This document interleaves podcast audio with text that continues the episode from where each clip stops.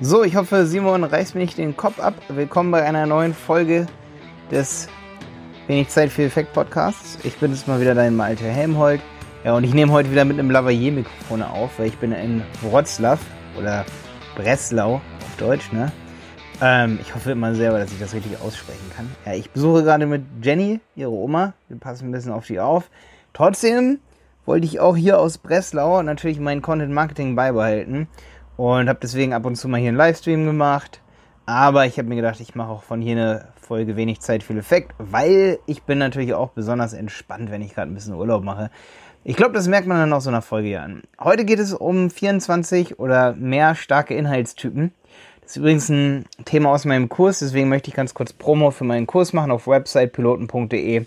Dieses Video hierzu, zu dieser Podcast-Episode mit den 24 starken Inhalts, äh, in, oh, jetzt, jetzt habe ich mich aber fastbild. Eigentlich sollte diese Folge hier nämlich nicht über die 24 inhaltsstarken Posttypen gehen, sondern erst nächste Folge. Und diese Folge soll hier über das Was im Zentrum deines Content-Marketings gehen. Also, Jetzt keine Verwirrung hier an der Stelle, ich kläre es nochmal ganz kurz auf. Nächste Folge kommen die Inhaltstypen. Ganz spannende Sachen, was du als Unternehmer oder als Unternehmerin oder als Unternehmen, also als Konzern, als mittelständisches Unternehmen, als kleines Unternehmen, was, was kannst du da für Inhaltstypen erstellen? Also da geht es von Rezensionen, die man publishen kann, über, sag ich mal, ähm, ganz kurze Quick-Tipps in seinem Blog. Da gibt es auch noch tausende von mehr Inhaltstypen, die sich ganz schnell, schnell veröffentlichen lassen, ja. Wo du wirklich inhaltsorientiertes Marketing machen kannst. Und ich gebe dir da richtig viele Ideen. Und ähm, ich empfehle dir hundertprozentig in der nächsten Folge wieder einzuschalten, weil ja, vielen Unternehmen ist es gar nicht klar, wie einfach sie Content machen könnten, ohne dass man eine teure Agentur dafür braucht. Oder man braucht die Agentur dann nur noch dafür, dass sie bei der Content Distribution mithilft. Ja, und da komme ich auch schon mal zu meinem Thema von heute. Wie gesagt, ich wollte das so ein bisschen splitten. Nächstes Mal die ganzen Inhaltstypen. Und heute, was sollte überhaupt im Mittelpunkt stehen von, von, deiner, von deinem Content Management? Also wenn du jetzt sagst in deinem Unternehmen, okay, wir brauchen Inhalte, damit wir besser gefunden werden. Wir brauchen Inhalte, weil das unsere Agentur sagt.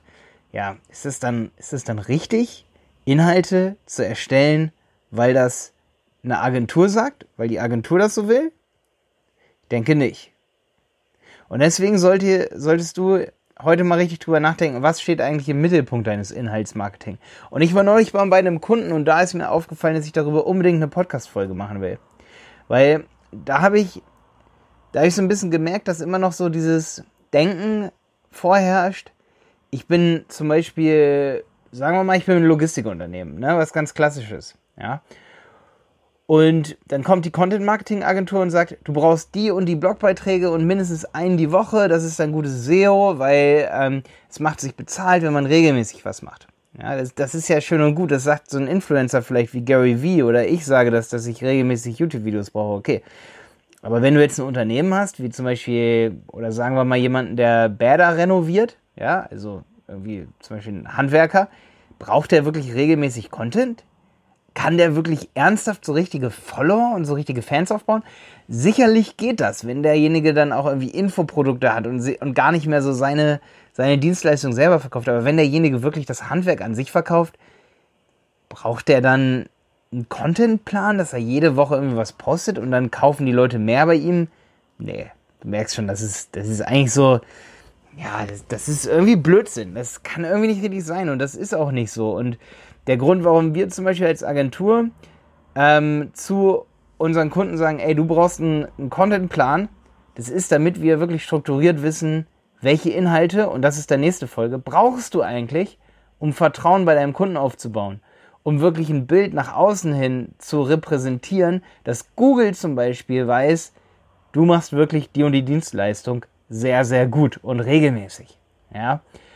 Ähm, und da geht es dann gar nicht darum, dass du irgendwie Follower aufbaust oder so. Und was auch wirklich einen Kick geben kann, gerade am Anfang, ist, dass man eben mit vielen Online-Blogbeiträgen online geht und nicht sagt, oh ja, wir machen das jetzt jede Woche, kommt ein aktueller Blogbeitrag raus und so, Regelmäßigkeit, das ist alles, was zählt. Nee, überhaupt nicht. Was wirklich schön ist, ist, wenn man am Anfang mit vielen Blogbeiträgen online geht und sagt, hey, dann haben die Leute schon mal was da, wo sie sich über unsere Leistung informieren können. Und da komme ich jetzt ganz langsam mal zu dem Thema, Was sollte im Mittelpunkt dieses, dieser Art von Content Marketing stehen? Wo man was postet, zum Beispiel ob bei Instagram oder bei Twitter oder wo auch immer, oder wann man was postet, steht das im Mittelgrund, äh, im Mittelpunkt meine ich. Wenn du jetzt, sag ich mal, deinen Contentplan aufschreibst und du möchtest das ein bisschen strukturiert jemand anderem zeigen und sagen, hey, das, das ist so unsere Struktur im Content Marketing, sollte dann dann das Wo im Mittelpunkt stehen oder das Wann? Nee, auf keinen Fall. Das Wichtigste, bevor du mit Content Marketing anfängst, ist das Was. Das Was muss im Mittelpunkt stehen. Was will dein Kunde überhaupt von dir haben? Was will er überhaupt sehen? Und wann würde dein Kunde Vertrauen aufbauen zu dir? Was sind diese Dinge? Und die erkläre ich dir, wie gesagt, in der nächsten Podcast-Folge oder, naja, erklären ist ein bisschen zu viel gesagt. Also ich gehe jetzt mal nicht davon, oder ist ein bisschen übertrieben. Ich gehe nicht davon aus, dass du dumm bist. Ich denke, du wirst es relativ schnell ähm, abraffen, sage ich mal, was ich meine mit äh, Kundenrezensionen aufbereiten. Na klar, da kann ich, kann ich ein bisschen zu erklären, aber ich denke, du wirst es relativ schnell raffen, was ich damit meine mit den einzelnen Punkten in der nächsten Folge. Aber was einfach voll oft total verkannt wird, ist, dass man ja Content Marketing für den Kunden macht. Und nicht dafür, dass man mehr gefunden wird, sondern für den Kunden. Ja, deswegen ist ja Content Marketing überhaupt so wichtig. Damit der Kunde oder eben der potenzielle äh, Auftraggeber, Auftragnehmer, wie auch immer, ähm, ja, er der, sag ich mal, der, wie, wie gesagt, der, der zahlt am Ende, sag ich mal, der, der irgendwie mal Kunde werden soll für, für ein Unternehmen oder irgendwie Stakeholder ist, dass der, es kann übrigens auch ein Partner sein, wenn man einen Partner behalten will oder eine bessere Beziehung zum Partner aufbauen will. Ne?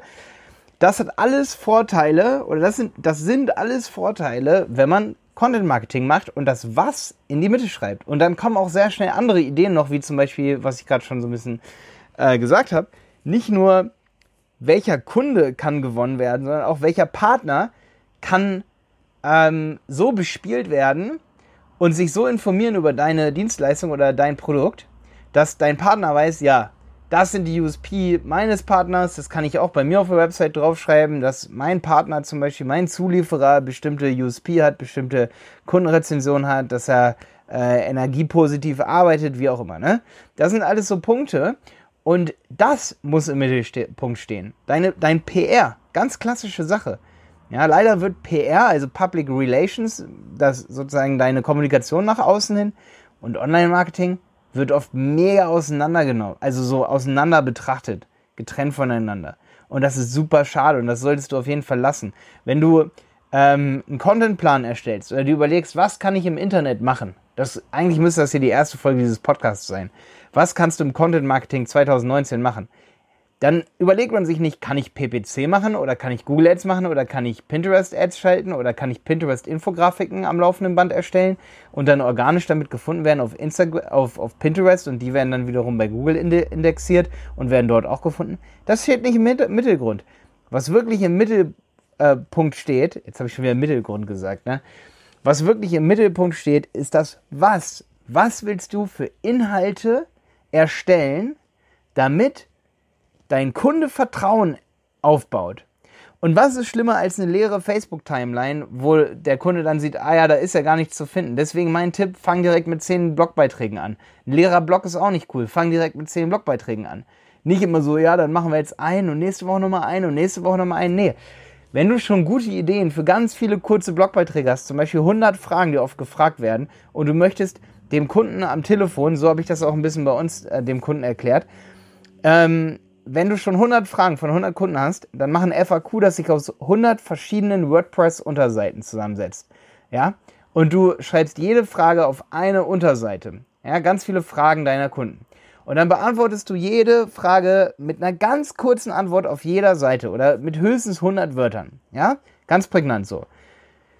Und wenn du das hast und du hast einen Telefonsupport zum Beispiel, dann könntest du schon ab Tag Null, warum solltest du das Step by Step publishen? Das ist Content Marketing, das kann dir ab Stunde Null weiterhelfen. Und da ist es auch egal, wo du das teilst, weil du kannst dem Kunden sagen, ja, guck mal auf Twitter, da sind alle diese Hilfeartikel, Hilfsartikel verlinkt. Ja, guck doch mal auf Facebook, da sind ähm, in unserer Timeline findest du die meistgestellten Fragen als Links aufgelistet. Da könntest du dann zum Beispiel einen Beitrag machen, aber das kommt dann in der nächsten Folge das sind die zehn meistgestellten Fragen.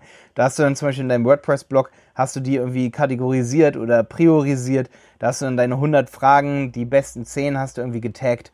und dann nimmst du von all diesen zehn die Links und dann hast du wieder zum Beispiel ein neues Postformat. Das muss ich mir unbedingt für nächste Folge merken. Das sind die zehn meistgestellten Fragen. Sofort kannst du so reinkopieren und sofort sieht es so aus, als würdest du seit 100 ähm, Jahren Content Marketing machen und schon kann der Kunde sozusagen, ähm, hat er eine Anlaufstelle und du kannst zum Beispiel am Telefon sagen, ja, oh, das werden wir oft gefragt. Ähm, zum Beispiel, wie lange dauert es, so ein Badezimmer zu renovieren? Guck doch mal auf unsere Facebook-Seite. Da haben wir gerade vorgestern ähm, eine Reihe von Artikeln, äh, Artikel veröffentlicht. Oder, ach, Sie sind gar nicht auf Facebook, Sie sind auf Twitter, dann gucken Sie doch mal da. Oder, ah, Sie, Sie haben gar keine sozialen Medien, dann gucken Sie doch mal in unserem Blog einfach nach unter badrestauration.de. Ja?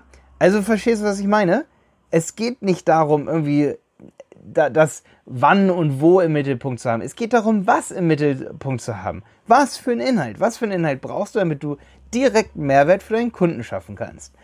So, und wenn du dann erstmal deine, den, das, was am meisten Kundenmehrwert liefert, gemacht hast, dann kannst du dich eben auf ganz viele andere ähm, Inhaltstypen sozusagen draufwerfen. Und da schon mal für nächste Folge der Tipp, such dir dann aus nächster Folge die Inhaltstypen raus, die du am meisten brauchst für deine Kunden. Fang mit denen an, setz die schnell um und dann setz dich an schwierigere Inhaltstypen, die vielleicht eher so Prio B sind oder Prio C sind dran. Aber nimm dir zuerst die einfachen Fragen, die du jeden Tag von Kunden gefragt wirst, setz die um als Inhalte und dann hast du direkt Inhalte, die deinen Kunden weiterbringen und sozusagen deinen Kunden in der Kundenreise irgendwie einen Schritt tiefer bringen oder einen Step tiefer in der Customer Journey oder im Funnel, sagt man, in Richtung Verkauf, Kauf oder loyaler Kunde oder noch mehr die Partnerschaft stärkt, sage ich mal, ne? Erstell diesen Inhalt. Und das Was steht in der Mitte. Und dann kann man sozusagen von diesem Was, da würde ich dann als erstes irgendwie zum Beispiel drunter schreiben, ähm, das sind unsere Themen, ja, also Thema, Doppelpunkt, Fragen der Kunden. Äh, Thema, Doppelpunkt, Kundenrezension. Thema, Doppelpunkt, also da gibt es dann ganz viele Themen. Und um diese Themen kannst du dann drum schreiben, so das sind die Aufbereitungen. Also es gibt dann ganz verschiedene Inhaltstypen, so nenne ich die immer. Das sind dann zum Beispiel, wie gesagt, hier so Blogpost, ähm, Inhaltstyp kann aber auch sein Podcast-Folge, Video zum Beispiel, ne? Ähm, ja, und das in Kombination mit äh, neuen sage ich mal, Themen gibt es wieder neue Inhaltstypen. Also eigentlich hat man Themen und Aufbereitungsformen. Und jede Kreuzung von, von Thema und Aufbereitungsform ist immer sozusagen ein Inhaltstyp.